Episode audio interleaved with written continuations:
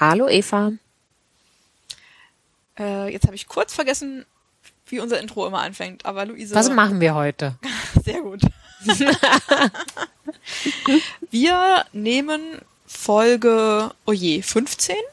Ich glaube, ja. Ich glaube 15 unseres ähm, wirtschafts- und sozialwissenschaftlichen Wissenspodcasts Herzkopfen auf. Cool. Und wer sind wir? Ich bin Eva Markowski, Doktorandin in VWL an der Uni Hamburg. Und ich bin Luise Görges, Juniorprofessorin für VWL, insbesondere Mikroökonomik an der Leuphana Universität Lüneburg. Fantastisch. Was, ähm, was genau passiert hier heute, Eva? Heute ähm, passiert insofern mal was anderes als sonst. Oft. Mhm. Als dass wir heute kein akademisches Nähkästchen haben, sondern ähm, aus der Rubrik, was ich dich schon immer mal fragen wollte, es heute mal wieder eine Folge gibt. Und cool. dann im Papier der Woche stelle ich ein Papier vor, das sich mit Unterschieden in Normen, Werten, Einstellungen zwischen Geflüchteten in Deutschland und einheimischen Deutschen beschäftigt. Spannend. Na dann, legen wir los, oder? Ja, geht los. Ja, dann starten wir heute mal wieder mit ähm, einer Rubrik, die jetzt länger, wie soll ich sagen, geruht hat. Und zwar, was ich dich schon immer mal fragen wollte. Mm. Luise. Okay. Du, du wolltest mich schon mal was fragen? Immer mal fragen wollte, ist, wie hältst du es eigentlich mit dem Schreiben? Also jetzt konkret mit dem wissenschaftlichen Schreiben. Ähm, es gibt ja ganz unterschiedliche Ansätze, ähm, so der, wie man seinen Arbeitsalltag mh, strukturieren kann. Und ich habe inzwischen schon mehrere Sachen ausprobiert, in der Hoffnung, regelmäßig einigermaßen produktiv meine Schreibsachen äh, erledigt zu bekommen. Und dachte, ich Was hast du denn? Pro hm? Nee, jetzt frage ich dich erstmal. Jetzt fragst du mich erstmal. Okay. Ähm, es kommt so ein bisschen drauf an, was gerade, was das gerade für eine Phase ist. Mhm. Ähm, Wenn es wenn es die vorlesungsfreie Zeit ist oder auch in der Zeit, als ich meine mich mit, mein, mit meiner Dis in den letzten Zügen befunden habe und im Prinzip so ein ganzes Semester hatte, wo ich ähm, keine Lehre hatte, da habe ich einfach immer geschrieben. und ich muss auch sagen, rein psychologisch mag ich das auch am liebsten. Also ich bin so ein Mensch, das ist eigentlich eigentlich für den Job, glaube ich, nicht unbedingt gut. Ich bin so ein Mensch, der gerne so mehrere Tage am Stück nur Zeit dafür hat, weil ich immer das Gefühl habe, so, ich denke mich da gerne richtig rein mhm. und, und wühle mich da auch gerne richtig rein ähm, und werde dann auch auch erst so richtig produktiv und kreativ, wenn ich auch das Gefühl habe, ich habe jetzt auch so richtig Zeit dafür. Mhm. Aber das ist natürlich irgendwie so ein Idealzustand, der selten, der selten hergestellt ist ja. im, im wissenschaftlichen Alltag. Also insbesondere, wenn man jetzt auch so Lehre hat und ähm, andere Sachen, um die man sich kümmern muss. Mhm.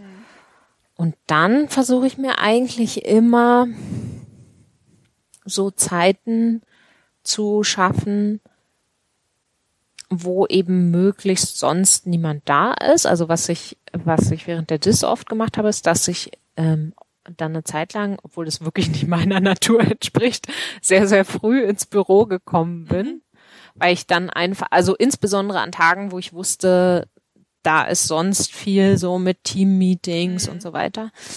Dann hatte ich irgendwie, habe ich halt dann versucht, dass ich morgens wenigstens so zwei, idealerweise drei Stunden einfach für mich und das Schreiben habe und einfach auch sonst niemand da ist. Ich habe auch immer das Gefühl, ich bin sehr produktiv, wenn ich das Gefühl habe, es ist sonst niemand da. Mhm. Ah, interessant. Ähm, wobei ich auch sagen muss, was ich auch schön fand, waren auch die so Momente, wo wir zusammen im Büro saßen und einfach man ich von dir nur das Klacken mhm. deiner Tastatur gehört habe, das ist auch was, was, was schön ist, was auch sozusagen motiviert und, ja. und, ähm, ja. Aber genau, äh, ja, was, was ich jetzt sozusagen versuche, ist einfach mir dann in der Zeit, wo ich schreibe, dass ich dann mache ich mein E-Mail-Programm aus, mache ich alles aus. Und was ich benutze, was mir ganz gut hilft, ist so ein ähm, Fokus-Timer auf meinem mhm. Handy, mhm. der dann, äh, den ich dann so einstellen kann auf was weiß ich, äh, 45 Minuten, 5 Minuten Pause, nochmal 45 mhm. Minuten. Und ähm, der macht dann immer nur so, also kann man sich alles Mögliche einstellen. Bei mir macht er dann immer wie so eine Uhr einfach nur so Klick, Klick, Klick, Klick. Und das macht Klick. er 45 Minuten lang?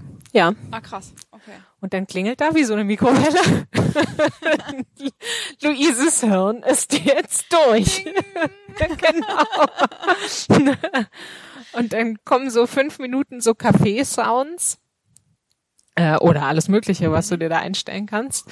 Und dann gehst du halt mal kurz dir irgendwie einen Kaffee holen oder auf Toilette oder was weiß ich und dann gehen die nächsten 45 Minuten los.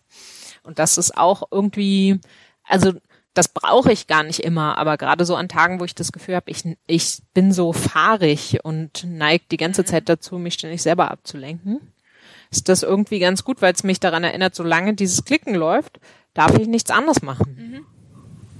Interessant. Ich sehe, du hast auch schon tief in die Arbeitsorganisationstrickkiste gegriffen. ja. Nun erzähl du mal, was du so ausprobiert hast. Ja, also ganz ähnlich eigentlich. Also ich habe in äh, in den letzten Monaten, ähm, das ist ja keine Neuigkeit für dich, ähm, arbeite ich an meinem äh, sehr wichtigen zentralen Single-Offered-Papier für meine DIS. Und mhm. äh, da gibt's halt Schreibarbeit. So und ist, also was bei mir wirklich gut klappt, ich komme sehr gut in den Flow in jeder Form von Datenarbeit. Habe ich überhaupt kein Problem, vier Stunden, mhm. sechs Stunden am Stück einfach wegzuackern. So, mhm. weil es ist irgendwie ich weiß auch nicht, da bin ich nicht so schnell abgelenkt, dass ich habe das Gefühl, ja. ich brauche dafür weniger kognitive Kapazitäten. So, also ich mache das einfach. Es gibt Sachen zu machen, die mache ich, Probleme zu lösen, löse ich Probleme. Es läuft einfach so, Flow, mhm. alles super. Und beim Schreiben tue ich mich viel, viel, viel, viel schwerer. Also gerade wenn ich eine ganze Weile raus bin, lange nicht geschrieben habe, dann dann sitze ich teilweise wirklich eine halbe Stunde vor dem Dokument und nichts passiert und ich bin dann irgendwann auch so frustriert und halt auch schnell abgelenkt. Und ich habe in letzter Zeit, in den letzten Wochen mehrere Sachen probiert. Also das eine war, dass ich mir halt auch so feste, also feste Zeitfenster dafür eingeplant habe. Also keine ja. Ahnung, Dienstag zwischen acht und elf an dem Papier schreiben. Ähm, das hat so mittelmäßig gut funktioniert. Schon mal besser als ganz ohne Struktur auf jeden Fall. Und ähm, warum sagst du, es hat mittelmäßig gut funktioniert? Was hat daran dann nicht so gut funktioniert? Mm, ich glaube, es war genau das Problem. Also ein bisschen hängt damit zusammen, was du auch gesagt hast. Ich glaube, die Zeitfenster waren zu kurz am Ende tatsächlich. Mhm. Also wenn man einmal dann drin ist, dann ist das Zeitfenster schon vorbei eigentlich fast. Ja. Und jetzt mache ich tatsächlich auch so, dass ich mir ähm, mindestens einen halben Tag dafür einplane. In der Regel ist der Vormittag, weil das meine produktive Zeit ist. Und dann mhm. stehe ich früh auf und dann ist der ganze Vormittag nur dafür da. Und ähm, das habe ich jetzt zum Beispiel jetzt in der Woche vor Ostern habe ich das einfach jeden Vormittag gemacht. Mhm. Vier Tage. Und mhm. das klappt gut. Dann kommt man, dann kommt man auch mal zu was so. Und dann habe ich das Gefühl, jetzt habe ich das Gefühl, ich habe was weggeschafft und bin auch wieder so ein bisschen, ja, in diesem mehr in diesem Zustand, wo ich nicht jedes Mal erst mit mir ringen muss und mich selber bekämpfen muss vorm Rechner eine Stunde, um irgendwo hinzukommen, sondern dass ich dann, wenn ich an Rechner mich ransetze, dann schon da bin, irgendwie gefühlt, ne? ja. und anfangen kann mit der Arbeit so. Das klappt jetzt etwas besser, glaube ich. Aber zum Beispiel diese ganzen, diese ganzen Aufmerksamkeitstimer und so, davon habe ich äh, gehört und gelesen. Ich habe eine Zeit lang auch so einen Podcast gehört, der hat sich nur mit so Fragen der Arbeitsorganisation beschäftigt. Mhm. Das war, wie hieß denn der bloß? Das waren so zwei auch sehr unterhaltsame Menschen.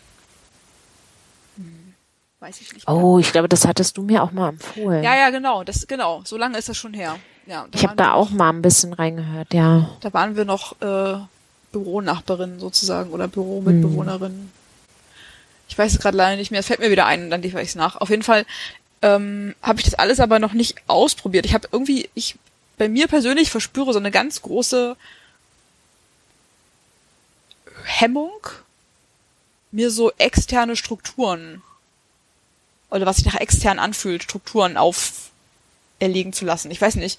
Ich habe irgendwie tue ich mich schwer mit sowas. Es fühlt sich dann irgendwie gekünstet an und ich fremde damit ganz lange. Mhm. Und deswegen denke ich immer, es muss doch auch so gehen. Es muss doch irgendwie so gehen. Ich habe also, mhm. aber äh, so langsam setzt sich die Erkenntnis durch, dass ähm, so ein paar dieser Tools auf jeden Fall mindestens schon sehr, sehr hilfreich sind. Aber das finde ich interessant, das hatte ich irgendwie nicht. Ich habe halt so ein bisschen nach einer Alternative gesucht, weil ich, ich kann das, oft mache ich das auch einfach mit Musik, aber es geht nicht immer. Und mhm. gerade beim, eigentlich so bei der Datenarbeit und, und, und beim Coden und so, da ähm, nehme ich eigentlich immer Musik. Mhm.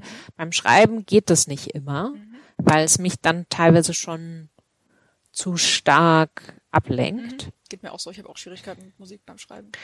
Und eigentlich kam ich nur darauf, weil ich nach einem Ersatz für die Musik gesucht habe. Also so, ich habe gedacht, so es muss doch irgendwie möglich sein, dass man auch beim Schreiben so in the zone kommt. Ähm, ja, und, und darüber habe ich das, das so entdeckt und deswegen hat mich das auch nicht befremdet. Also ich habe das gar nicht so als irgendwie so ein Produktivitätstool so sehr empfunden. Ah ja. Ich werde auf jeden Fall den, den Aufmerksamkeitstimer ausprobieren. Ja, dann berichte mal, wie es dir damit ergangen ist. Ähm, ja, hab, hm, hattest du, hast du noch andere Sachen ausprobiert, die dir so gar nicht geholfen haben? Über die Jahre bestimmt jetzt in, in der näheren Vergangenheit nicht, kann mich gerade nicht, äh, äh, nicht, äh, nicht zu erinnern, was noch in irgendeiner Form berichtenswert wäre. Hm. Ich glaube, was halt auch total äh, wichtig ist, aber das scheinst du ja eh schon durchblickt zu haben, ist halt ähm, so die richtige Tageszeit auch mhm. zu finden.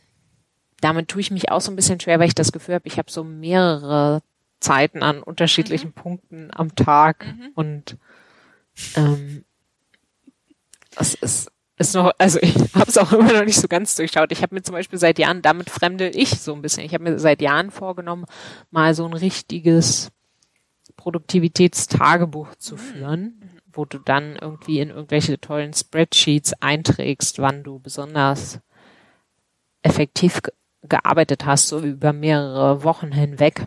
Das klingt auch wie aus dem aus der Coaching das kann, Toolbox. Das kann gut sein, dass es sogar auch aus diesem ominösen Podcast Ach so, ist. Ah ja, das kann sein, ja. Ähm, und das fand ich eigentlich immer eine gute Idee, aber ich habe es bis heute nie gemacht, ob, obwohl das, glaube ich, ähm, ziemlich viel Sinn ergeben würde. Aber naja. Du bei Damit Friday. ich. Heißt der Podcast hm? Du bei Friday?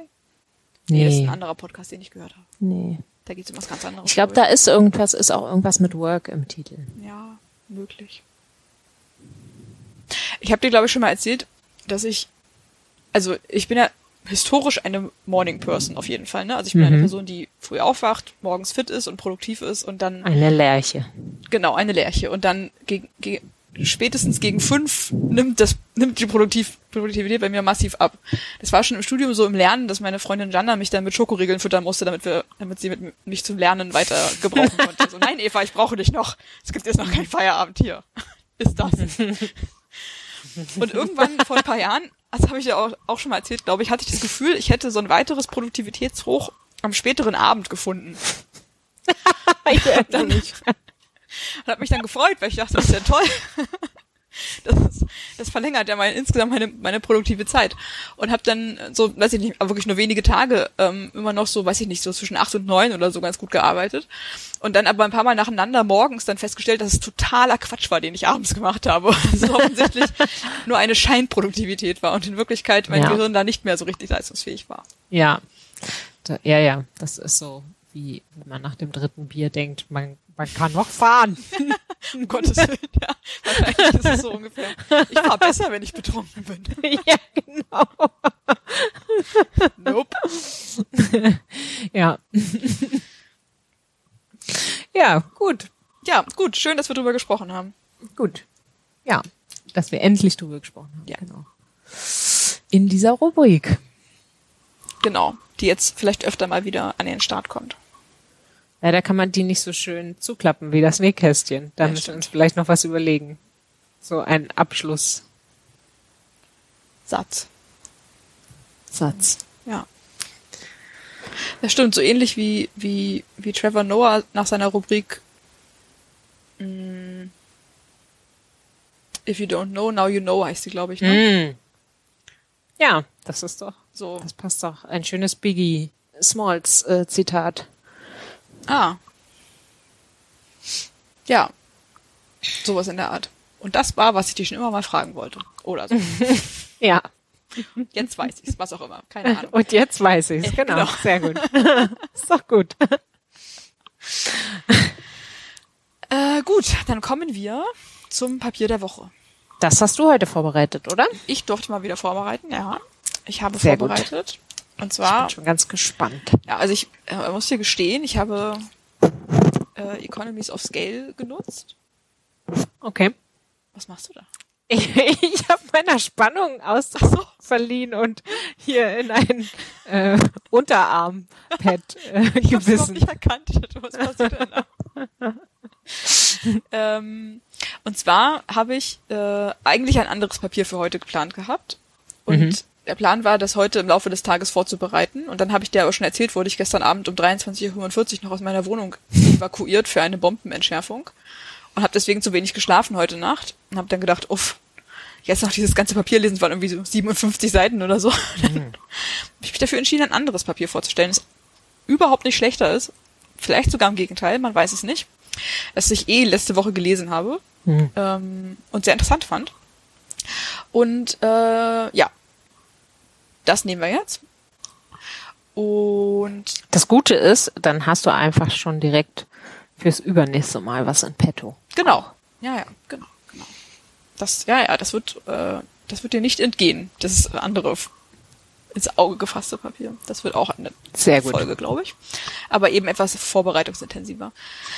Ähm, heute habe ich mich, habe ich mir gedacht, beschäftigen wir uns mal wieder mit einer Frage, mit der wir beide uns auch schon in gemeinsamer Forschung beschäftigt haben. Und zwar Hm. ist das im weitesten Sinne die Frage, sind Migrantinnen und Migranten wohl repräsentativ für die Durchschnittsbevölkerung in ihrem Herkunftsland bezüglich ihrer Werte und Normen?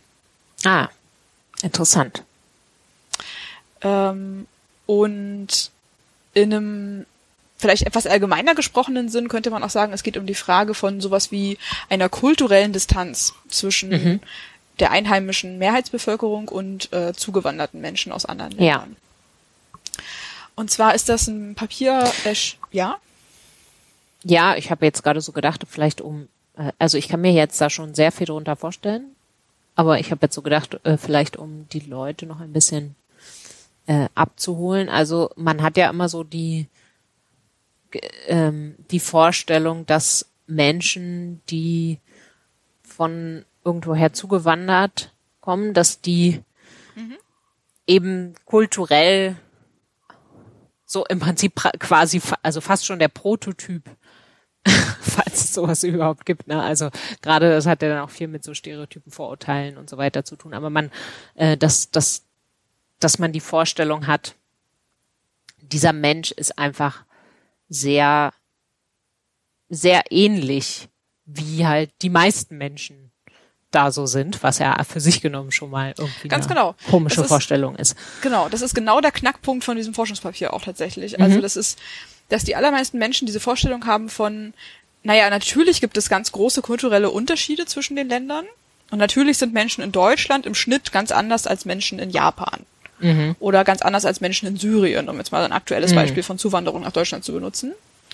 Und das ist ja auch nicht ganz von der Hand zu weisen, denn wir wissen aus der Forschung, das ist ein völlig unbestrittener Fakt, dass es im Durchschnitt auf Länderebene Unterschiede in Werten Ja. und Normen gibt. Da gibt es ja schon Jahrzehnte Forschung zu und es gibt ähm, starke Unterschiede über die verschiedenen Länder und zwar vor, auch und vor allem in so Werten, die als für den sozialen Zusammenhalt besonders wichtig erachtet werden, ne? nämlich sowas wie Bekenntnis zur liberalen Demokratie, mhm. ähm, Säkularismus im Vergleich zu Religiosität und eben auch Fragen zu Geschlechteregalität oder zu Werten und mhm. Normen mhm. bezüglich welches Verhalten ist für Frauen und Männer angemessen und akzeptiert.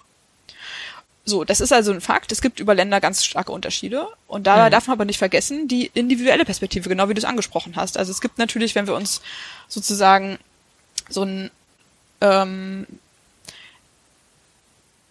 Verteilung von solchen Werten tatsächlich statistisch vorstellen, dann hat die halt so einen Wertebereich, ne, mit einem ja. wahrscheinlich einigermaßen äh, normal verteilt, wie man sich so äh, als Statistikerin und Statistiker so eine Normalverteilung so schön vorstellt. Mhm. Und dann gibt es in der Mitte so einen großen Buckel und dann gibt es links und rechts davon eben aber auch noch äh, Extremwerte nach oben und nach unten. Ja. Und ähm, wenn man sich dann vorstellt, so eine Werteverteilung, zum Beispiel jetzt zur Frage, wie sollten Frauen, oder ist es eine, eine konkrete Frage, die aus diesem Papier auch ist, ähm, ist es ein Problem, wenn eine Frau in der Partnerschaft mehr verdient als der Mann? Mhm. Und dann, jetzt stellen wir uns vor, man kann darauf nur Ja oder Nein antworten. Und dann stellen wir uns vor, wie viele Menschen würden in Deutschland darauf Ja oder Nein antworten, wie viele Menschen würden in Pakistan darauf Ja oder Nein antworten. Und dann stellen wir uns vor, diese, ne, diese Verteilung von diesen Ja und Nein antworten oder von der, von der Anzahl von Menschen, die sagen wir Ja antworten würden. Mhm. Und wir können uns vorstellen, dass die Verteilungen in Deutschland und Pakistan unterschiedlich aussehen. Aber gleichzeitig müssen wir wohl auch einsehen, dass sie ähm, Überlappung sozusagen hätten. Ne? Und das wäre also, wenn wir jetzt einen zufällig ausgewählte Deutsche nehmen und eine zufällig ausgewählte Pakistanerin, Pakistani, ups, das ist peinlich, ähm, dann wissen wir eben nicht genau, wo die sich befinden würden auf der Verteilung jeweils. Mhm. Das wissen wir auch nicht, wenn wir die Länderdurchschnitte kennen, weil die eben schon was sagen über die Individuen, denen, die, die diesen Durchschnitten zugrunde legen, aber eben keine verlässlichen Informationen liefern. Keine vollständigen Informationen. Und ja. ähm, ganz konkret auf diese Frage der, wie repräsentativ sind denn Migrantinnen für ihre Herkunftsgesellschaft, ähm, auf diese Frage bezogen, könnte man sich halt fragen, sind jetzt Pakistani, die nach Deutschland auswandern, sind die gleichmäßig verteilt auf dieser Werteverteilung ja. in Pakistan oder sind sie vielleicht eher vom unteren Teil oder eher vom oberen Teil oder genau aus der Mitte? Und das ist eine Frage, die dieses Papier zu verantworten, mhm. äh, zu beantworten versucht. So. Ja, cool, spannend. Ähm, und zwar, vielleicht nenne ich auch einfach den, den, das Papier. Ja. Es ist von äh, Lukas Fuchs, Yu Fan und Christian von Schewe, alle aus der von der Freien Uni Berlin. Ähm, erschienen im International Migration ähm, letztes Jahr 2020 unter dem Titel Value Differences Between Refugees and German Citizens, Insights from a Representative Survey. Mhm. Ähm, so, und was sie nämlich machen, ja? Hm, ja, erzähl mal erstmal. Wie du willst. ja, ich habe gerade gedacht, so äh, die ähm, geflüchtete Personen sind ja vielleicht auch noch mal anders als Personen, die sonst, sage ich mal, unter Umständen unter anderen Umständen einfach migrieren, ne? Aber da, dazu fairer, erzählst du uns jetzt bestimmt gleich. Das ist ein fairer Punkt. Nee, erst ähm, sage ich dazu gar nicht viel. Das okay. Stimmt. Ich habe bis jetzt immer von Zugewanderten gesprochen und jetzt geht es im Papier um Geflüchtete, was natürlich mhm. eine spezielle Gruppe von Zuwandererinnen ist. Ähm, und da gibt's ja eigentlich gute Gründe, in Anführungszeichen, zu glauben, dass die vielleicht tatsächlich sogar eher repräsentativ sind für, für ihre Landsmänner und Landsfrauen als jetzt Migrantinnen und Migranten, die sich unter, in, äh, ja, also in, in, in, in Friedenszeiten, sage ich mal, bewusst rausselektieren aus ihrem Land, ne? also auswandern und da würde man dann vielleicht auch eher erwarten, das machen tendenziell auch vielleicht eher Leute, die sich eben auch nicht so stark identifizieren mit der Kultur, mhm. wo man vielleicht dann auch, also wo es einfach Gründe gäbe zu denken, vielleicht sind die gerade nicht repräsentativ, sondern ähm, eben gerade die eigentlich unterscheiden sich stark bei bei Geflüchteten. Also bin ich jetzt sozusagen gespannt, was was ja. was da jetzt rauskommt. Da würde ich jetzt hätte ich jetzt erstmal würde ich denken, gibt es eigentlich gar keinen Grund zu erwarten, dass die sich unterscheiden, außer natürlich, dass sie vielleicht sich ähm, naja, also man vielleicht auch zum Flüchten natürlich je nach Umstand, aber vielleicht auch gewisse finanzielle Voraussetzungen mhm. braucht, trotz allem und insofern vielleicht dann auch nicht ähm, repräsentativ ist. Mhm. Das stimmt, aber eigentlich ähm, gibt es erstmal gute Gründe anzunehmen, dass Geflüchtete, weil sie eben nicht freiwillig das Land verlassen, sondern eben zum, zur, zur Migration gezwungen werden oder ge, durch die Umstände gedrängt werden. Ja. Ähm, ähm, dass man jetzt nicht davon ausgehen würde, vor allem die mit besonders progressiven Werten äh, ähm, kommen nach Deutschland, sondern man ja. könnte schon denken, es ist ein, ein breites Spektrum sozusagen. Ja, das stimmt. Ähm, das lassen wir erstmal so stehen und äh, vergleichen unsere Erwartungen diesbezüglich später nochmal mit der ja. Datenlage. Ähm, vielleicht einmal ganz kurz dazu, wie diese Frage jetzt überhaupt in dem ähm, Paper beantwortet werden soll. Also es gibt ja, das kennst du auch schon, es gibt ja diesen Datensatz ähm, gemeinsam erhoben vom ähm,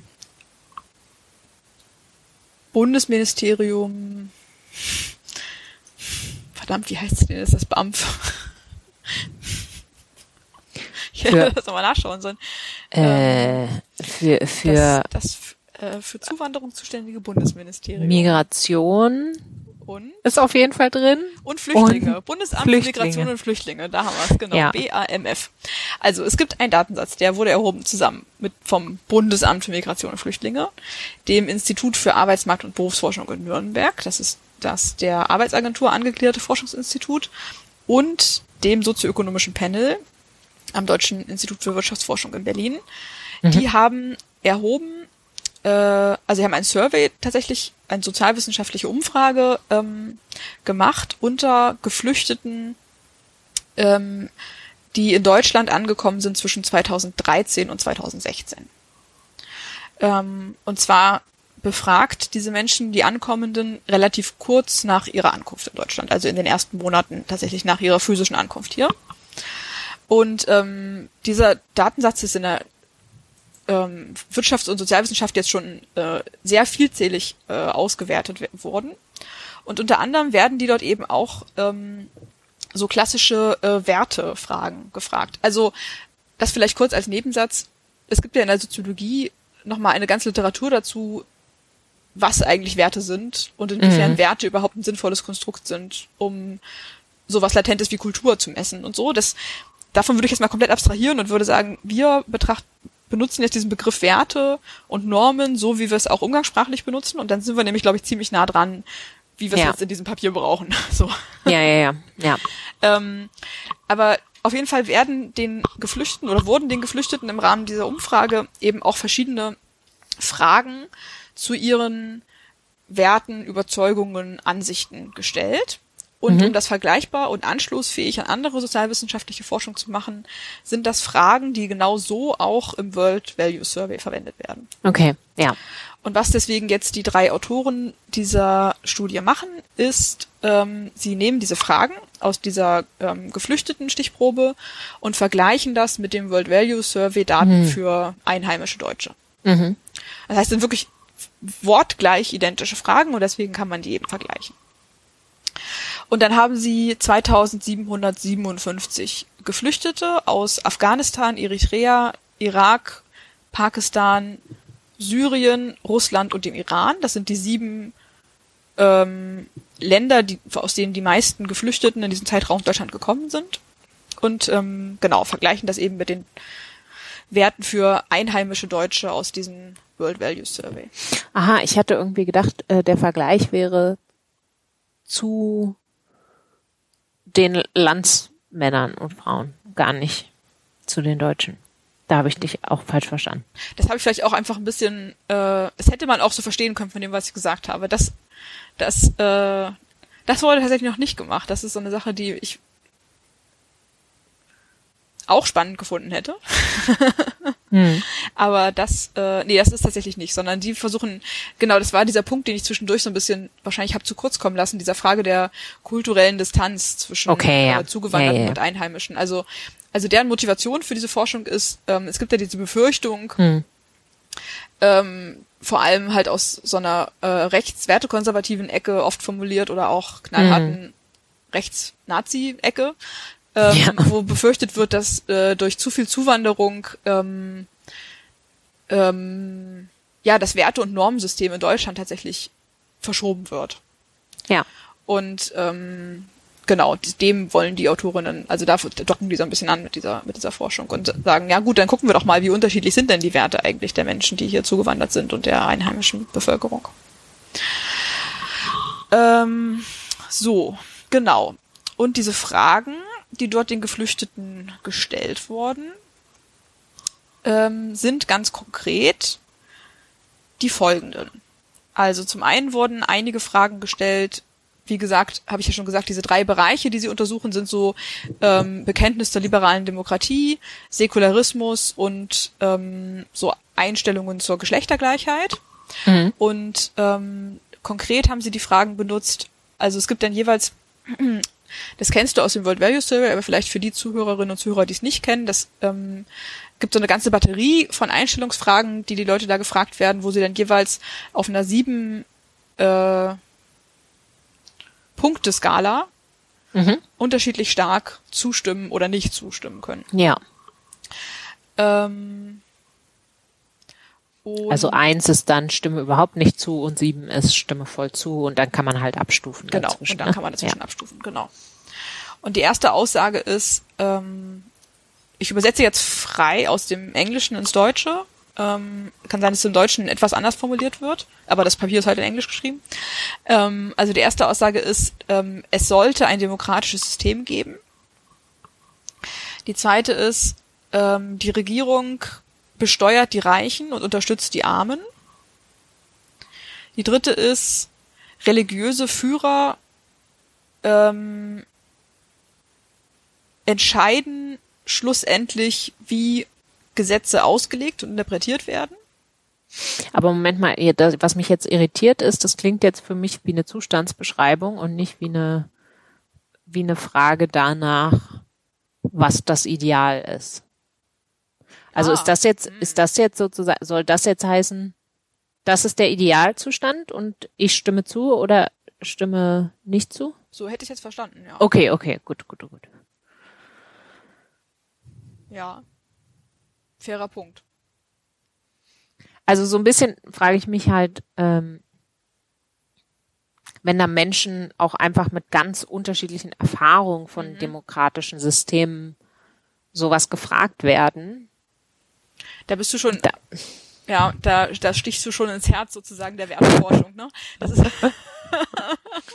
das ist natürlich ein grundsätzliches Problem, äh, wenn man äh, ja, Menschen versucht zu ihren, zu ihren Normen und Werten zu befragen. Das ist so ein bisschen, dass man nie so genau weiß, was sie eigentlich gerade angeben, ob sie sozusagen angeben, wie sie die Gesellschaft wahrnehmen oder wie sie glauben, ja. dass die Gesellschaft sein sollte oder irgendwas dazwischen. Ne? Also ja, aber also ich ich glaube, es ist in dem Kontext so formuliert, ähm, genau als ein als ein zu erreichendes Ideal und dann soll man zustimmen, okay. wie sehr man das als ähm, als wichtigen Wert tatsächlich mhm. betrachtet. Mm. Genau, also das eine ist das zum, zum Säkularismus, also die Frage nach, ähm, dass die, die, die äh, religiösen Führer und Führerinnen, aber in der Mehrheit wahrscheinlich Führer, ähm, äh, also re Recht auslegen und auslegen sollten. Ähm, dann, ob nach der, der die, die Frage nach freien Wahlen, also ähm, das Volk wählt seine eigene Regierung in freien Wahlen ähm, zivile Rechte schützen das Volk vor Unterdrückung durch die Regierung. Frauen haben die gleichen Rechte wie Männer. Mhm. Und dann ähm, jetzt hier so die klassischen, die eher so auf die ähm, ökonomische Partizipation von Frauen abzielen. Ähm, wenn eine Frau mehr Geld verdient als ihr Partner, führt das unweigerlich zu Problemen. Und einer bezahlten Tätigkeit nachzugehen, ist die beste Möglichkeit für eine Frau, um unabhängig zu sein. Mhm. Ähm, das sind erstmal die Fragen, mit denen sie arbeiten. Und in einem ersten Schritt schauen sie sich jetzt erstmal ganz deskriptiv an, wie groß jeweils der Anteil ist der Menschen aus den genannten Herkunftsländern, die dieser Frage oder dieser Aussage zustimmen oder sie ablehnen Mhm. und vergleichen das mit der Zustimmung und Ablehnung in der einheimischen deutschen Bevölkerung. Mhm. So. Und da ist schon mal sehr wenig Differenz. Mhm. Das ist schon mal das erste, ich möchte nicht sagen überraschende, je nachdem, was man sich für Erwartungen gebildet hat, ne? Mhm. aber das erste interessante Ergebnis. Es gibt sehr wenig Differenz in den äh, durchschnittlichen Antworten von Okay. Geflüchteten und Einheimischen. Also zu dieser Frage nach ähm, Demokratie, ne? sollte es Demokratie ge- geben oder nein, finden sie eigentlich gar keinen Unterschied und die Zustimmung ist einfach bei beiden Gruppen extrem hoch, nämlich bei circa 96 Prozent. Mhm. Ähm, bei der Frage der Besteuerung gibt es mehr Zustimmung und auch signifikant mehr Zustimmung unter den Geflüchteten. Also die sozusagen sind für Umverteilung Ja. in einem stärkeren Ausmaß als äh, einheimische Deutsche. Ähm, zur Frage von freien Wahlen auch keine signifikanten Unterschiede. Zur Frage von ähm, zivilen Rechten auch signifikant höhere Zustimmung unter den Geflüchteten. Ähm, in beiden Gruppen auch signifikant nicht füreinander verschieden stimmen 95 Prozent der Befragten der Aussage zu, dass Frauen die gleichen Rechte haben wie, wie Männer.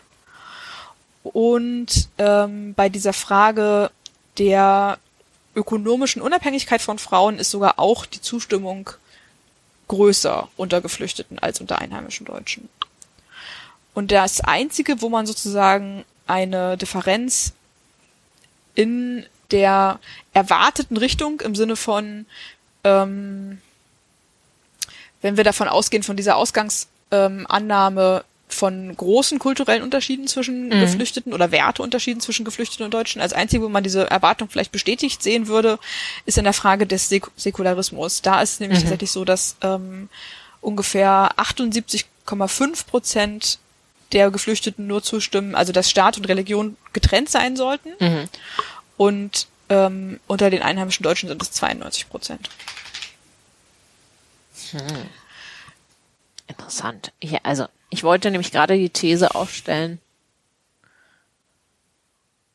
ob es vielleicht sein kann, dass, also weil ich das nach wie vor noch ein bisschen seltsam finde, wie die Fragen formuliert sind, ob es, ob es möglicherweise sein könnte, dass die ihre Erwartungen über das Land, in dem sie jetzt sind, auch beschreiben. Ja, und sie wissen, also hier arbeiten ähm, Frauen. Aber das würde ja, also, also ich meine, das, das, das würde da dann nicht ins Bild passen, ne? Also Genau. das ist dann beim, Genau, ähm, beim Säkularismus tatsächlich genau. Also ist. das, das spricht gegen diese Interpretation zumindest, ja. Mhm. Dass man da diesen grö größeren Unterschied findet, der auch nicht riesig ist, aber schon deutlich. Äh, jetzt kann man natürlich sagen, ja, na gut, vielleicht ist das ja alles getrieben von irgendwelchen unbeobachteten Drittvariablen, ne? Mhm. Ähm, also wenn wir darüber nachdenken, was könnten so ähm, äh, wie sagt man im Deutschen zu Confounder? Ach ja, so an, andere Einflüsse. Genau, andere Einflüsse äh, auf, auf Normen und Werte. Wa- wa- Was wären da so klassische Sachen, die dir einfallen würden, für die man jetzt. Naja, zum Beispiel das Einkommen, Bildung. Genau. Ähm, Genau, also man könnte jetzt die These aufstellen, naja, die unterscheiden sich halt in anderen wichtigen Variablen, die so Einstellungen beeinflussen, systematisch von Deutschen und das dadurch sind diese Unterschiede getrieben. Äh, die sind nicht Unterschiede. ja, aber genau, das wäre das. Das erscheint mir irgendwie jetzt schon Stimmt, mal war wenig schon mal- plausibel, ne? Wenig plausibel, das stimmt. Also nichtsdestotrotz sind wir uns wahrscheinlich einig, aus einer ökonometrischen Perspektive muss man Klar. jetzt eine multivariate äh, Regressionsanalyse durchführen. Ja, ja, ja, mindestens, Wo man Ja. für andere Einflüsse kontrolliert. Und das machen sie natürlich auch im nächsten Schritt. Und zwar kontrollieren sie alles, was sie so finden, ähm, was am Ende gar nicht so viel ist in diesem geflüchteten Datensatz tatsächlich. Also Sachen, für die sie jetzt kontrollieren dann in der multivariaten Analyse, die auch ähm, Einstellungen beeinflussen können, sind Alter, Geschlecht, Bildung, Einkommen, mhm. Familienstand und Religion. Mhm. Wobei ich mich jetzt direkt gefragt habe, was ist denn das für ein Einkommen? Ist das das Einkommen vor der Flucht? Ja, das frage ich mich jetzt auch, ja. Oder weil wahrscheinlich ist es das Einkommen vor der Flucht, weil Geflüchtete haben ja in den ersten Monaten zumindest per Definition. Was hattest du gesagt? Wann, wann wurde das nochmal genau erhoben? Zwischen 2013 und 2016. Nee, aber ich meine, ich meine jetzt sozusagen relativ zur zur Ankunft der Person. Also das wird in dem Gibt's Papier nicht thematisiert. Ich meine mich zu erinnern aus einem anderen Kontext, dass das ziemlich genau nach der Ankunft in der Erstaufnahme. Okay, weil theoretisch könntest du ja ein geflüchteter Mensch sein, aber jetzt auch schon seit weiß ich nicht, fünf Jahren. Ah, ja, ja. Oder ja. länger nee, hier leben. Das, das da bin ich mir sicher. Es sind gerade frisch angekommene Geflüchtete. Ja, okay. Dann ist es natürlich einfach, also dann frage ich, also ja, frage ich mich wirklich Einkommen und Bildung. Hattest du gesagt mhm. Bildung? Ja, Bildung das muss macht er eigentlich auch nicht wirklich. Sein. Ja, das macht ja aber, also also es erscheint mir nicht sehr sinnvoll für diese Sachen zu kontrollieren, weil die einfach sehr unterschiedlich sein werden. Wie meinst du unterschiedlich? Naja, die Abschlüsse sind ja einfach nicht vergleichbar, würde ich denken. Und die Einkommen, wie, wie will naja, man die Einkommen es, also vergleichen? Es gibt ja schon, also es gibt ja schon in der Bildungsforschung gibt es ja schon, also es wird ja länderübergreifend werden ja ständig Bildungsabschlüsse sozusagen verglichen für alle möglichen Sachen. Also ich, ja. also auf einer groben Skala, glaube ich, kann man schon nach wie vor unterscheiden zwischen, ähm, sagen wir mal, Menschen mit einem Sekundarabschluss und Menschen ja, mit einer okay, höheren klar. Bildung. So, also ich glaube, das klar, äh, ja, ja. Ja, das geht nee. Da, ja, ja, das, das mit Sicherheit. Aber gut, also in wie, also äh, wenn man das jetzt nutzt als Indikator, darf, äh, oft geht's ja nicht nur darum zu gucken, wie viel ähm, Bildung eine Person genossen hat, sondern auch, was so die Arbeitsmarktchancen dieser Person sind. Ähm, und dafür ist es jetzt natürlich viel weniger aussagekräftig. Ja, also Wenn es jetzt darum klar. geht, so wie, wie viel, einfach wie viel Zeit hat die Person mit, ähm, mit Bildung verbracht, okay. Dafür genau. ist es vielleicht noch ein sinnvoller. Also es, das ist, glaube ich, schon die Frage. Also ich glaube, der unterstellte Zusammenhang ist, dass je mehr Zeit man in formalen Bildungsinstitutionen verbringt, dass mhm. man äh, desto progressivere Werte mhm. annimmt. Und ähm, das wird dann versucht zu messen, tatsächlich mhm, einfach. Okay. Ja. Ähm, Im Herkunftsland, ja. Oder was heißt zu messen? Die Leute zu fragen. Ähm, mhm. Jetzt wird es etwas komplizierter, aber ich glaube, wir machen es einfach nicht zu kompliziert. Also für diese multivariate Analyse nehmen Sie nämlich jetzt nicht diese einzelnen Statements und deren Zustimmung oder Nichtzustimmung dazu, sondern hm. sie dichotomisieren die Skalen erstmal. Also die sind dann nicht mehr siebenstufig, sondern nur noch, gibt nur noch Zustimmung oder Nichtzustimmung. Mhm. Und ähm, sie werden mit einer Faktoranalyse zu drei Indikatoren verdichtet. Mhm. dann habe ich drüber nachgedacht, müssen wir jetzt erklären, was eine Faktoranalyse genau ist. Das äh, wird aufwendig. Mhm. Das überlassen wir dem neu gegründeten Podcast, den ich letztens auf Twitter empfohlen bekommen habe, Methodenkoffer. Mhm. da wird das bestimmt irgendwann mal erläutert. Sehr gut. Ähm, genau, also eine Faktenanalyse grundsätzlich versucht man halt so, ähm, ja, ähm, eine große Anzahl an Variablen ähm, in ihrer Komplexität zu reduzieren und zu verdichten. Also mhm. ähm, man versucht halt, ja, das, also das ist eine Möglichkeit, Indikatoren aus einer größeren Anzahl von Variablen zu bilden. Das vielleicht belassen wir ja. es dabei. Ja. Genau, und sie benutzen halt diese, diese Fragen, die ich, ähm, die ihr vorhin schon vorgelesen habe, oder diese Statements und diese, der, deren, die Zustimmungswerte dazu, ähm, es sind fünf insgesamt zur Fragen so zu ähm, zivilen Rechten, Demokratie und etc., um halt diesen Indikator für im weitesten Sinne so ähm, Bekenntnis zur liberalen Demokratie aufzustellen. Und interessanterweise gehört dazu, da fällt, das wird halt durch Faktenanalyse aufgedeckt, ähm, dazu gehört auch die Frage nach den gleichen Rechten von Männern und Frauen. Das zählt hm, dann nicht okay. sozusagen, das wird keine Gender Equality Variable, sondern das geht in die zivile Rechte. Demokratie. Ecke, mhm. Demokratie, genau. Und das ähm, bestätigt sich anscheinend auch in, ähnlich, in ähnlicher Forschung, die mit den gleichen Fragen okay. in anderen Kontexten arbeiten. Ähm, dann der ähm, Säkularismusindikator besteht tatsächlich nur aus dieser einen Frage, nämlich nach der ähm, Interpretationsgewalt der religiösen Führer. Mhm. Und dann bleibt übrig für Geschlechteregalität nur diese zwei Fragen, die so diesen sehr ökonomischen Aspekt von Geschlechtergleichheit ab, abgreift. Ja. Nämlich das eine nach dem, wenn eine Frau mehr verdient als der Mann, ist ein Problem, und das andere nach äh, ja, Job als Möglichkeit, so. unabhängig zu sein. Unabhängig. Genau, so. Das, ist, das sind dann jeweils die abhängigen Variablen in der Multivariatenanalyse. Dann wird kontrolliert und dann mhm. ähm, gibt es halt für jedes Herkunftsland auch noch eine Indikatorvariable, um halt die Durchschnitte, äh, die durchschnittlichen Unterschiede vergleichen zu können zwischen den Herkunftsländern. Und im Gro, wenn man jetzt die Ergebnisse in einem Satz zusammenfassen möchte, sieht man eigentlich nur in dieser multivariaten Analyse noch verstärkt, was man schon in der, in der deskriptiven Analyse sieht. Also es bestehen weiterhin signifikante Unterschiede in, der, in den Einstellungen zu Säkularismus mhm. und wenig Unterschiede und wenn überhaupt Unterschiede, dann höhere Zustimmung zu demokratischen Werten und Geschlechtergleichheit unter Geflüchteten als unter den einheimischen Deutschen. Und konkret, also zur Frage von liberalen demokratischen Werten, finden Sie, dass ähm, Geflüchtete aus Eritrea, dem Irak und Syrien höhere eine höhere durchschnittliche Zustimmung zu liberalen Demokratie berichten als Deutsche und Pakistanis etwas niedrigere Zustimmung mhm. und keine Unterschiede zwischen Deutschen und Afghanen, Iranerinnen und Russinnen. Mhm.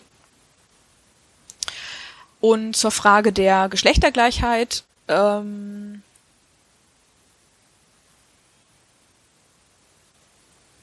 gibt es signifikante Unterschiede zwischen Deutschen und Geflüchteten aus fünf der sieben Herkunftsländer, nämlich aus Afghanistan, Iran, Irak, Syrien und Eritrea. Die haben alle deutlich höhere durchschnittliche Zustimmung zu diesen Fragen der ökonomischen Gleichstellung der Geschlechter als ist so schade, dass unser Podcast kein visuelles Element hat und unsere Hörer gerade dein Gesicht nicht sehen können. perfekte Denkerpose. Also durchschnittlich haben äh, Geflüchtete aus diesen fünf Ländern sehr viel höhere Zustimmungswerte zu dieser Frage der ökonomischen Geschlechtergleichstellung als der durchschnittliche Deutsche in diesem World Value Survey. Und es gibt keine signifikanten Unterschiede zwischen Deutschen und Geflüchteten aus Russland und Pakistan hinsichtlich dieser Frage. Und vielleicht mal als Beispiel, also ähm, die Wahrscheinlichkeit zu diesen Index für Geschlechtergleichheit Zustimmung zu äußern, ist 173 Prozent höher unter afghanischen Befragten als unter einheimischen Deutschen. 145 Prozent höher für Iranerinnen, 103 Prozent höher für Irakis und immer noch 75 Prozent höher für Menschen von Eritrea, aus Eritrea. Das fand ich schon äh, erstaunlich. Ja. Und wenn wir das jetzt mal zurückbeziehen auf die ländervergleichende Forschung, die ich anfangs kurz erwähnt hatte, die es ja schon sehr lange gibt zu solchen Fragen, unter anderem mit dem World Value Survey. Da mhm. wissen wir, dass im Durchschnitt die Menschen aus diesen Ländern, die Menschen in diesen Ländern, niedrigere ja. Zustimmungswerte zu ja. diesen Fragen als Deutsche berichten.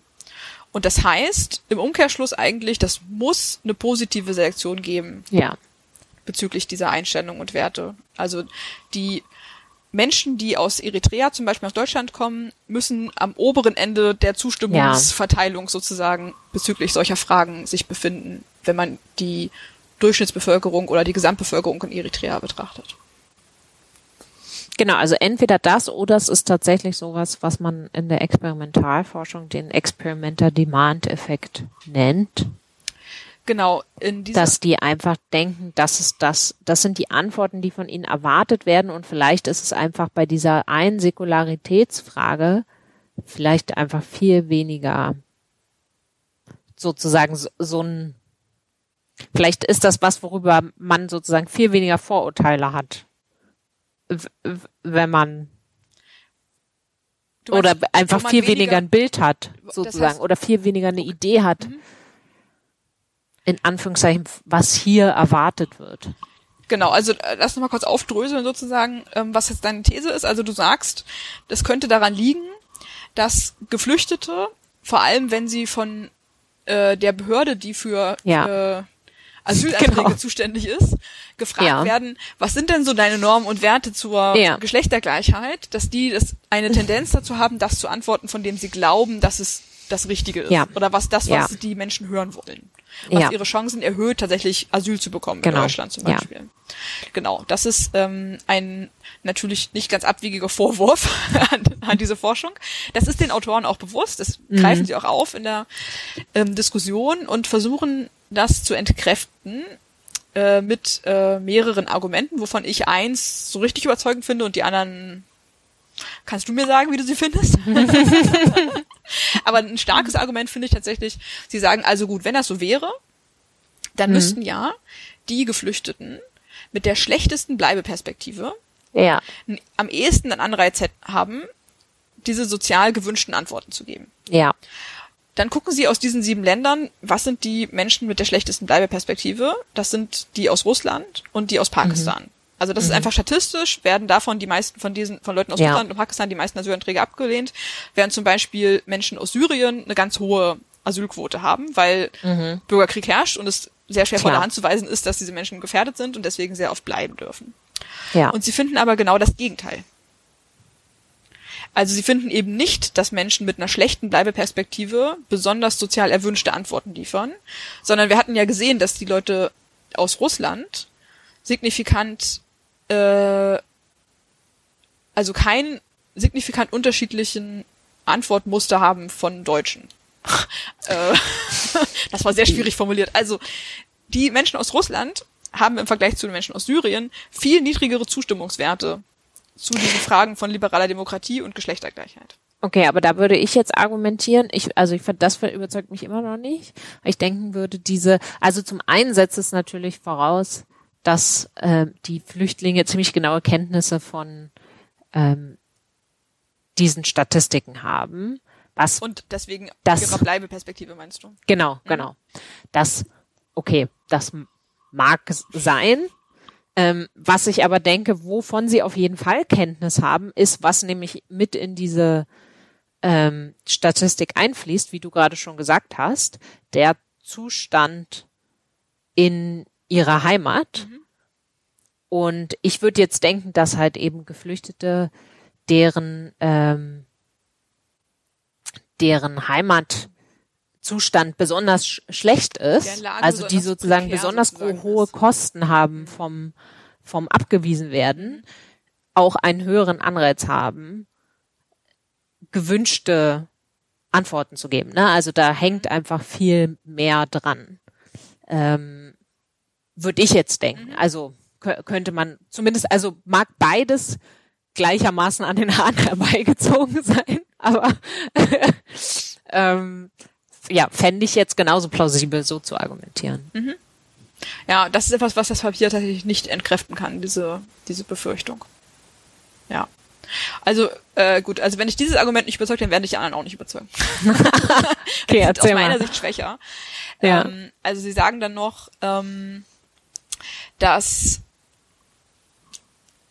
erwiesen ist in der Forschung, dass äh, diese demokratischen Werte, ähm, die da, also dass diese Fragen nach demokratischen Werten, dass die dazu führen, dass Menschen tatsächlich ihr, ihre Einstellungen zu demokratischen Werten preisgeben. Aber das, finde ich, entkräftet nicht so richtig dieses Argument der sozialen Erwünschtheit. Nee. Ähm, und sie schreiben dann halt, dass Zustimmung zu diesen, zu diesen Einstellungsitems ähm, interpretiert werden kann als zumindest ein kognitives Verstehen und generelle Zustimmung zu diesen Werten. Aber wie gesagt, ich finde das kein so richtig gutes Argument an der Stelle. Hm. Dann sagen sie, dass sie total plausibel finden, dass Menschen, die vor Verfolgung, Bürgerkrieg, Folter, Ja, ne, vor was auch immer Menschen, also vor all diesen fürchterlichen Sachen, vor denen Menschen aus äh, den genannten Ländern fliehen, dass die sehr sensibel sind und sehr für demokratische Werte und dass es deswegen gerade etwas ist, was sie besonders wollen und besonders von ihrem neuen Leben in Deutschland sich erhoffen und deswegen ja, wirklich eine sehr hohe Zustimmung zu solchen Sachen Ja. haben. Das finde ich ist total plausibel, aber es entkräftigt trotzdem dieses methodische Problem an der Stelle nicht. Ähm, sie sagen, also naja, das ist halt ihre, das ist ja der Hauptgrund dafür, für, warum sie geflüchtet sind und überhaupt Asyl beantragen und äh, Asyl suchen und deswegen macht es ja viel Sinn, dass sie natürlich hohe Zustimmungswerte dazu haben. Ja. Also ich, ich würde, ja, also grundsätzlich würde ich schon auch denken, es wird wahrscheinlich schon so sein, dass um überhaupt flüchten zu können, um überhaupt die Gelegenheit dazu zu haben, die finanziellen Mittel und so weiter, dass das einfach eine bestimmte Selektion ist, die einfach überdurchschnittlich, ja, ja, überdurchschnittlich, über überdurchschnittliches Einkommen und vermutlich auch Bildung verfügt, finde ich jetzt nicht total von der Hand zu weisen. Also finde ich auch nicht von der Hand zu weisen. Und dann dazu kommt ja noch, dass es eine zweistufige Selektion an der Stelle ist. Also das eine ist, für eigentlich gibt es noch viel mehr Stufen. Das eine ist, ich will erstmal das Land überhaupt verlassen. Und dann die nächste Stufe ist, ich schaffe es, das Land zu verlassen. Ja, Weil ich zum Beispiel über die finanziellen Mittel verfüge, diese Bootsüberfahrt zum Beispiel zu bezahlen Ja. über das Mittelmeer. ja, Dann ist noch eine Stufe, ich komme nach Deutschland und nicht in irgendein anderes europäisches Land. Bleibe zum Beispiel in Griechenland, bleibe in Italien, gehe weiter nach Schweden. Das sind ja auch alles, natürlich ist das ein Stück weit, ein Stück weit extern den Menschen sozusagen auf, äh, wie sagt man, erlegt. Also es ist nicht immer Ja. eine aktive Entscheidung, aber es ist schon auch, zu weiten Teilen sind da schon auch noch viele aktive Entscheidungen dabei. Ähm, genau, das waren, glaube ich, die Stufen, die mir gerade spontan eingefallen sind dazu. Also, und ich kann mir schon vorstellen, dass an vielen dieser Stellen ein Selektionsprozess dazu führt, dass hier vor allem Leute ankommen, die, naja, denen halt das demokratische und Wertesystem in Deutschland auch in gewisser Weise zusagt. Und die dann gerne hier leben wollen, im Vergleich zu dem Ort, wo sie verfolgt wurden. ja, also das würde ich schon denken, wobei ich jetzt, ja, also ich hätte jetzt Schwierigkeiten. Ich würde jetzt, also ja gut, da, da, dazu weiß ich einfach zu wenig darüber, aber ich, ich würde jetzt fast vermuten, dass innerhalb Europas wahrscheinlich es a- entweder gar nicht so viel Wahlmöglichkeit gibt oder wenn es die gibt, es vielleicht eher danach geht, ähm, wo, wo kenne ich jemanden, wo habe ich vielleicht doch schon irgendwie Bekannte, Verwandte, wo, wo komme ich nicht Das spielt bestimmt eine sehr große völlig Rolle. Ja. ohne irgendein Netz an. Ja. Also ja, also zumal ich ja, also zumal ich jetzt auch denke, so von außen kann ich mir jetzt nicht vorstellen, dass es, dass es so starke Unterschiede macht, was jetzt zum Beispiel das de- demokratische System angeht, ob ich nur nach Deutschland oder nach Schweden gehe. Das stimmt. Das demokratische System sicherlich nicht. Ja, das stimmt. Ja. Und, und was die Geschlechtergerechtigkeit angeht, wenn die, wenn die Daten da stimmen, dann hätten diese geflüchteten Menschen vielleicht lieber nach Schweden gehen sollen. Weil sie da äh, höhere. Ja, vielleicht haben die zu hohe Erwartungen an die Geschlechtergleichheit in Deutschland. Ja, genau. ist durchaus möglich. ja. Ja. Naja, ähm, wie dem auch sei. Also ich finde auch, das ist, also das ist sozusagen auch schon das Ende des Papiers, mehr oder weniger. Mhm. Ähm, und ich finde das total interessant, diese Befunde. Und es ist ja erstmal, es ist auf jeden Fall ein starkes Argument gegen so ähm, Polemik von wegen, ähm, dass ne, die, die liberale Demokratie in Europa ist in Gefahr durch zu viel Zuwanderung, soweit zumindest ähm, Ja, wobei, erstmal- äh, ja, also diese Daten liefern zumindest erstmal keinen starken Hinweis auf sehr große Einstellungsunterschiede zwischen den Geflüchteten aus diesen Ländern und Ja, aus Deutschland. ja, ja, ja, ja, aber ich finde, also ich, ich frage mich doch, das ist doch jetzt auch schon wieder zu gut, um wahr zu sein. Um, naja, also um hinreichend ernst genommen zu werden. Ich meine, Ah, ja. ist, ist, also was ich mich frage, ist es nicht, ähm, sollte nicht vielmehr das Ziel sein, also gerade von einer demokratischen Gesellschaft auch zu sagen, ja, auch wenn es auch selbst wenn es Unterschiede gibt, ähm, da gibt's Wege, das auszuhalten und damit umgehen zu lernen und daran trotzdem als Gesellschaft zu wachsen. Klar, absolut. Ähm, Das kann man jetzt den Autoren nicht vorwerfen, finde ich, weil die konnten ja. Nee, nein, natürlich nicht. Die konnten jetzt natürlich nicht. ja nichts nein, nein, nein. Um Gottes Willen. Nein, nein, nein. Ich frage mich halt nur, ob jetzt, ob jetzt, ob jetzt diese, äh, ja. Also ich, ich, ich, ich, ich finde das natürlich auch eine, also wenn das, wenn das so ist, ist das ja äh, wunderbar. Wenn das jetzt tatsächlich, wenn das tatsächlich die ähm, die Einstellung akkurat reflektiert, dann ist das natürlich wunderbar. Ich, ich habe nur gedacht, ob das jetzt nicht ein bisschen zu hoffnungsvoll ist, zu sagen, ähm, das sind jetzt die Ergebnisse, mit denen man diese diese Art der äh, der Hetze von rechts Mhm. entkräften kann. Da, da, Ja, also na klar, fairer Punkt. Vor, vor allem, weil ja viele Leute, die also wirklich halt sehr verfestigt in der rechten Ecke stehen, für so rationale Argumente eh überhaupt nicht zugänglich sind. Aber ja. ähm, ja. Gut, ja, ja, das stimmt natürlich. Also vor diesem Hintergrund hätte auch äh, natürlich auch jedes andere Ergebnis. Ist eigentlich völlig egal, was, was so eine Studie für Ergebnisse produziert. Ne? Ähm, Also ich hätte es auf jeden Fall schön gefunden, wenn das noch kontrastiert worden wäre mit den durchschnittlichen Ant den durchschnittlichen Zustimmungswerten in den jeweiligen Herkunftsländern. ja, Und dann hat man immer noch das Problem der sozialen Erwünschtheit. ja, Ja, was man damit macht, unklar erstmal. ja, ja, genau. Also so, das wäre schon mal Argument habe ziemlich ich vergessen, übrigens noch ja. ins Feld zu hm. führen. Das letzte Argument, was sie ins Feld führen gegen soziale Erwünschtheit, ist, dass ähm, die Umfrage ja nicht direkt von dem vom Bundesamt für Migration äh, durchgeführt wird, sondern halt von einem Dienstleistungsanbieter, der halt, also wie sagt man, so ein Survey-Unternehmen, die nichts anderes machen, als Umfragen durchzuführen, Mhm. die ist natürlich auch Anonymität gewährt und so und dass das den Leuten gesagt wird auch in der Umfrage und dass sie deswegen hoffen, dass solche Effekte dadurch äh, abgemildert werden. Ja, Ja, ich weiß, wie gesagt, Aber also ich meine, es ist natürlich, also äh, du hast natürlich absolut recht, wa- wa- also das kann man den Au- Autoren ja auch überhaupt nicht vorwerfen. Ne? Die müssen halt mit den Daten arbeiten, die sie, die sie haben und ähm, das ist halt einfach ein Problem. Und aber das ändert natürlich nichts daran, dass es, ähm, dass es trotzdem wichtige und interessante Forschung ist und man halt, es zeigt halt irgendwie auch, dass man, wenn man über diese Sachen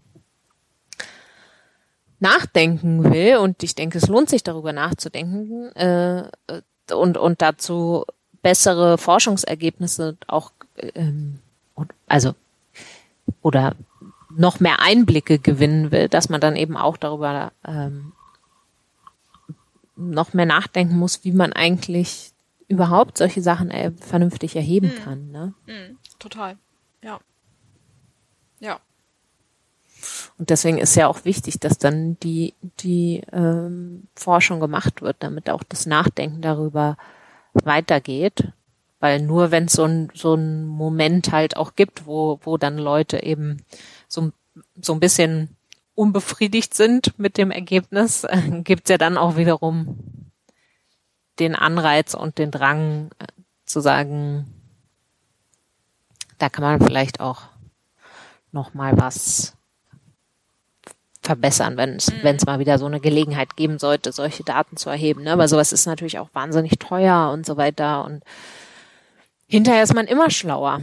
Das ist ja auch immer ist ja total einfach, hinterher sich hinzusetzen und zu sagen, da, Ja. na, das war doch klar, dass da nichts rauskommt. Oder das war doch klar, dass, äh, keine Ahnung was. Ne? Also, Ja. ähm, ja, Ja. Es zeigt auf jeden Fall auch ganz schön so ein paar Fallstricke der sozialwissenschaftlichen Forschung, Absolut. die mit Umfragedaten oft arbeiten muss. ja. Ja. Ja. Das war's. Spannend, Eva. Finde ich auch. Absolut. Spannend. Gut. Dann würde ich sagen, War's das? schließen wir an dieser Stelle. Genau. Ja. It's a wrap. Sehr gut. Gut. It's a wrap, genau. Dann bis zum nächsten Mal. Bis bald. Ciao. Ciao.